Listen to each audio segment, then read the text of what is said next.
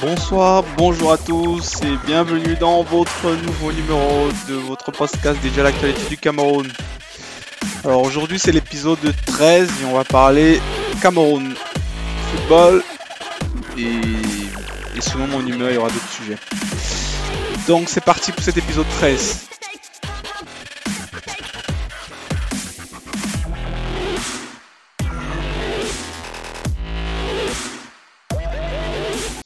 Alors, on commence avec la clôture de la Cannes. Donc, euh, ce week-end, il y a eu les deux derniers matchs de la compétition. Donc, le premier match, c'était euh, euh, le match du Cameroun contre les éperviers du Burkina Faso.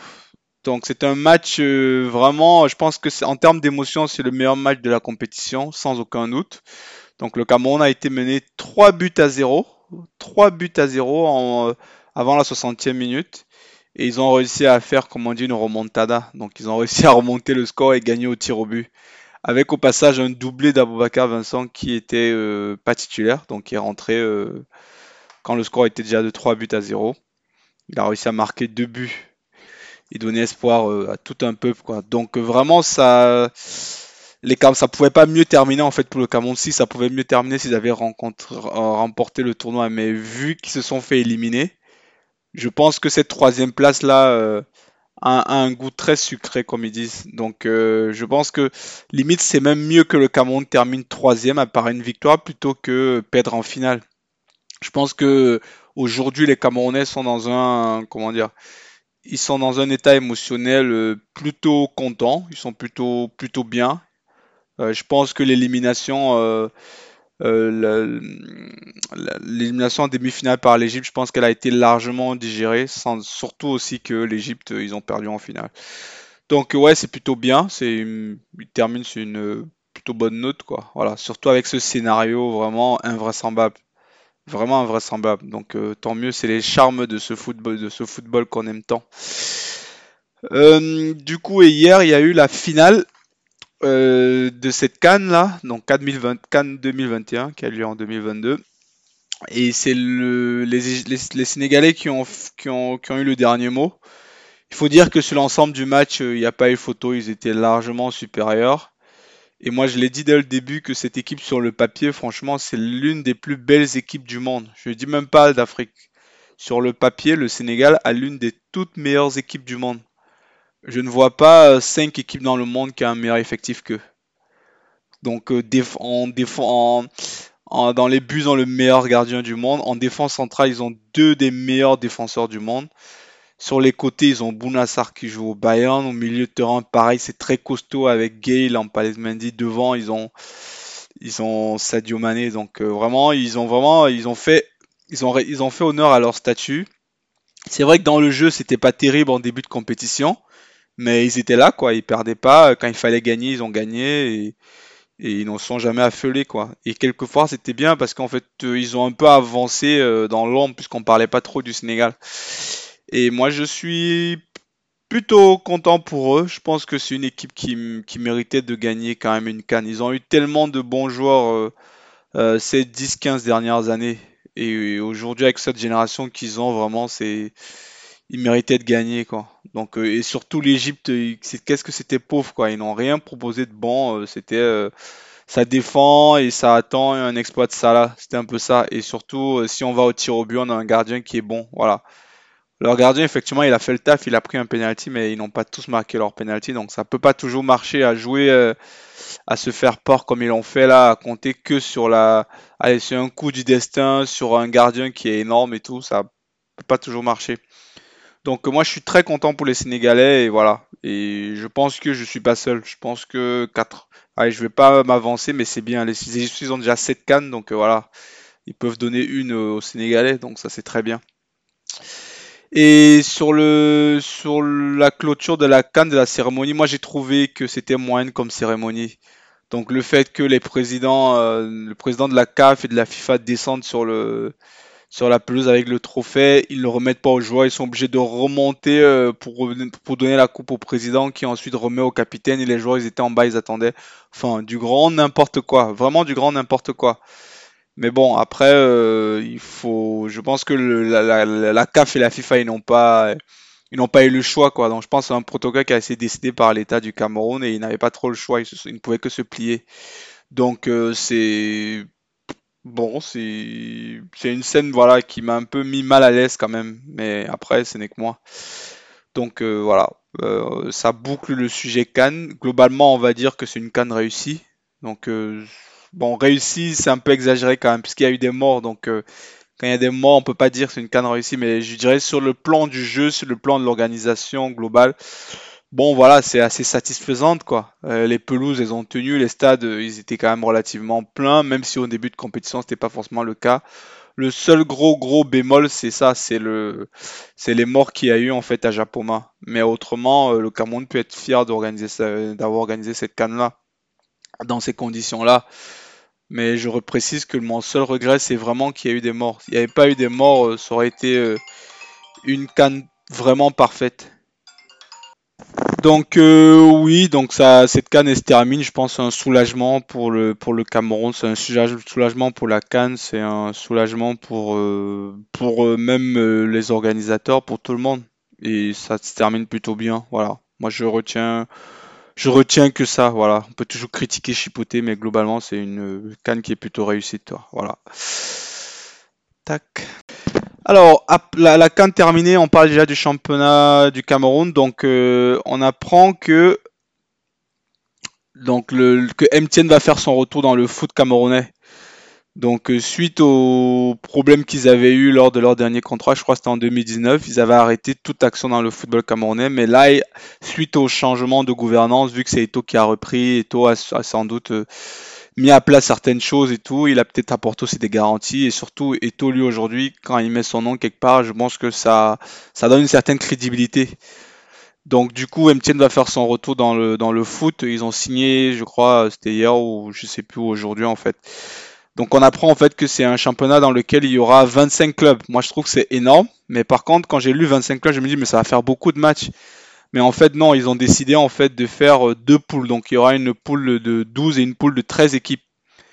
Donc les deux équipes euh, vont ça, les deux poules vont, enfin les, équipes de chaque poule vont s'affronter. Je pense qu'à la fin peut-être les deux meilleurs euh, vont peut-être jouer les quarts de finale, enfin les, demi-finales ou bien peut-être les quatre premiers ils vont faire huitième de finale.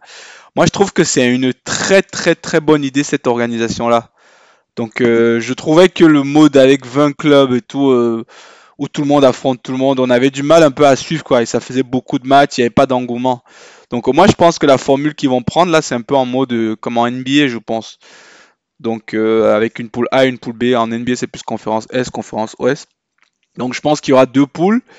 Euh, et les poules et après il y aura une phase finale et je pense que c'est une très très très bonne idée là cette organisation là en, mode avec des playoffs en fin de fin de saison je pense que ça ça peut vraiment euh, booster le, championnat camerounais comme jamais. Et ça va donner une grosse visibilité parce que je presque je suis presque sûr s'il y a des phases finales euh, il y a des chaînes qui vont se positionner à l'international.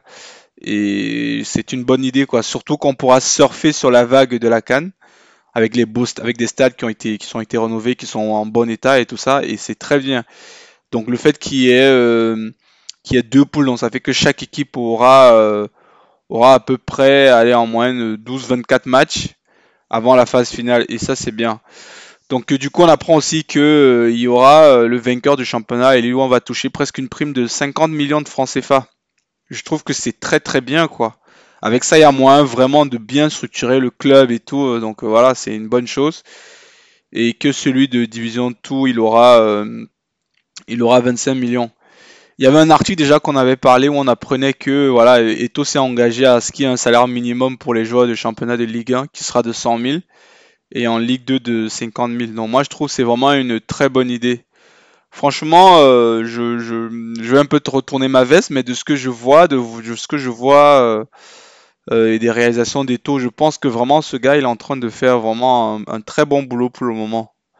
J'étais vraiment sceptique, je n'y croyais pas du tout, mais là, euh, il est en train vraiment de me faire, euh, comment dire, de me montrer que j'avais tort, quoi. Et c'est plutôt bien, c'est plutôt bien. Donc je trouve que ce, il a quand même le fait qu'il soit allé de la joie à l'étranger, qu'il ait vu plein de choses et tout ça, qu'il ait beaucoup d'argent, lui, lui, permet en fait aujourd'hui d'avoir un recul lui permet en fait de pouvoir prendre cette décision, de vraiment aider quoi. Il n'est pas là Parce que le fait qu'il ait beaucoup d'argent, je pense, ça joue. Il est pas là pour piller et tout ça.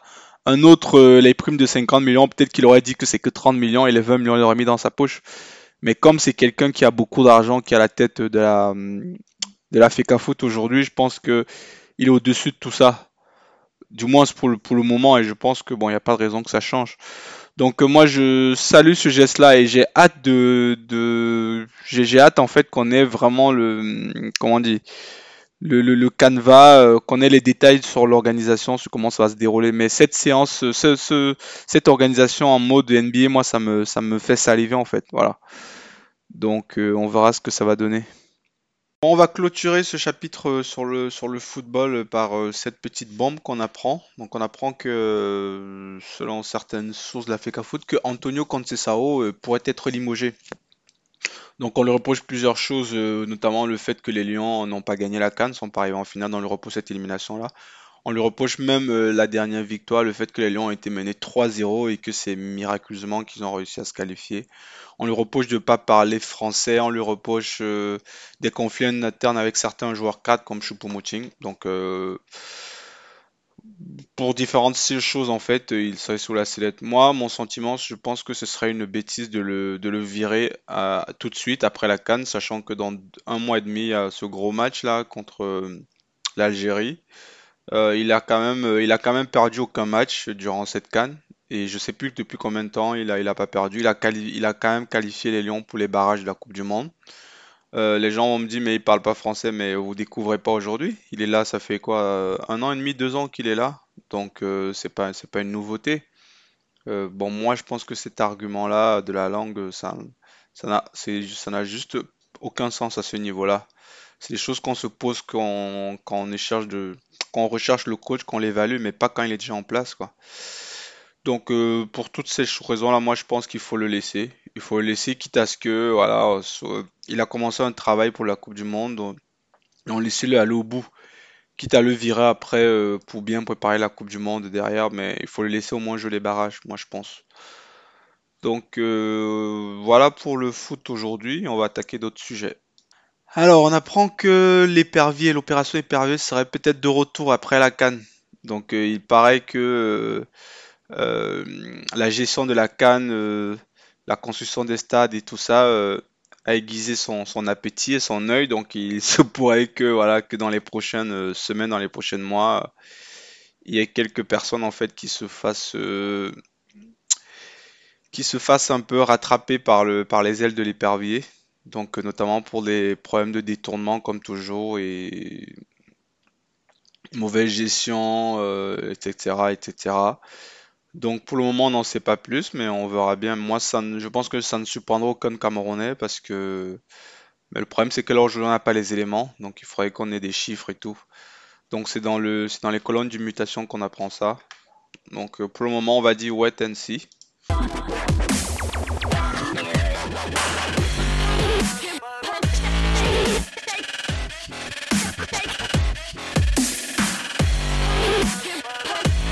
Alors, on va terminer ce podcast par euh, une petite thématique sur comment mieux gérer son temps. Donc, euh, je vous écris, c'est parce qu'il y a des gens qui m'ont, des, proches qui me connaissent en fait, qui m'ont demandé, euh, mais où est-ce que tu prends tout le temps libre pour faire tout ce que tu fais là?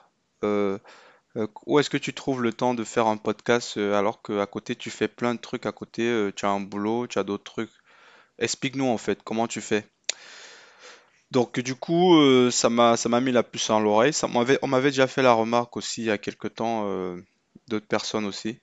Donc moi, je vais partager un peu, je vais pas dire ma formule magique, mon secret, mais je pense que c'est quelques éléments en fait que moi j'essaie de mettre en place qui me permettent de faire certaines choses. Je pense que je peux faire beaucoup beaucoup plus le pire. Donc euh, on va commencer. Bon, moi je vous dirais premièrement, euh, la chose à faire, c'est de bien planifier en fait ce que vous avez à faire dans votre, dans votre journée. Donc il faudrait précisément en fait que quand vous levez le matin, vous sachiez précisément ce que euh, vous allez faire, euh, ce que vous espérez faire, que tout soit planifié. Vous n'allez pas forcément réussir, mais dans un premier temps, mais il faut absolument définir ce que vous allez faire. Tout part de là. Si vous vous levez dans la journée et que vous ne savez pas ce que vous allez faire, vous allez voir vos horaires défiler et tout ça. Il faut savoir aussi que dans une journée, il y a 24 heures. sur ces 24 heures là, il y a au moins allez, 6 à 7 heures pour dormir. Du coup, ça fait qu'il vous reste 17 heures d'activité pour faire euh, d'autres choses. Sur ces 17 heures là, si vous êtes salarié, vous avez euh, à peu entre 7 et 8 heures, voire 10 heures, pour certains on va dire 10 heures, euh, qui est consacré à votre travail. Du coup, il vous reste 7 heures pour faire autre chose. Euh, donc du coup, ce que vous faites, c'est qu'il faut définir euh, clairement, en fait, euh, durant les 7 heures restantes, ce que vous comptez faire précisément.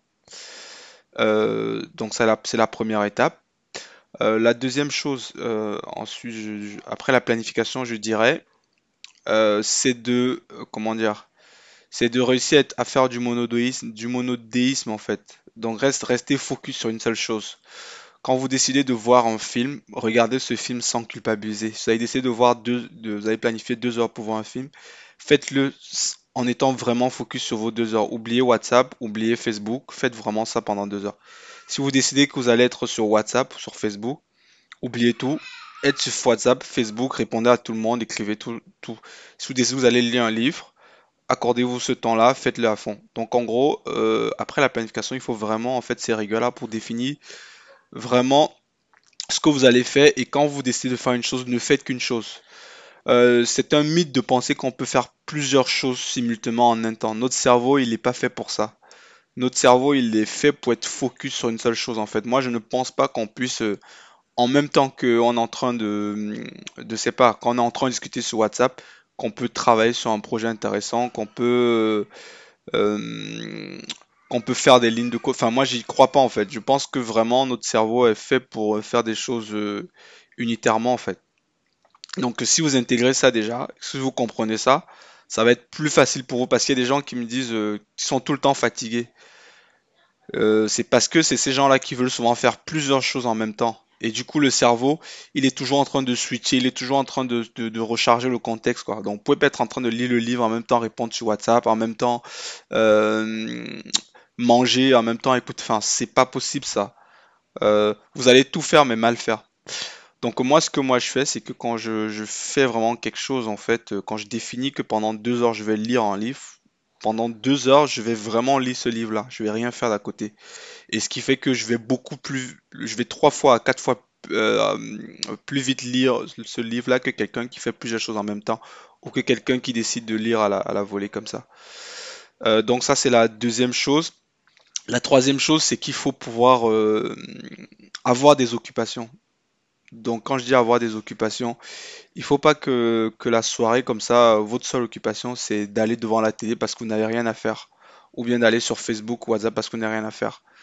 Moi, je pense que c'est une très mauvaise chose. Donc, il faut pouvoir euh, élargir son champ d'activité. Je pense dans le monde, il y a tellement de choses à apprendre, tellement de choses à faire que voilà, je trouve c'est dommage de, de passer sa journée à travailler, dormir, manger et, comment dire et passer ses, ses, journées sur les réseaux sociaux bien regarder la télé et tout ça.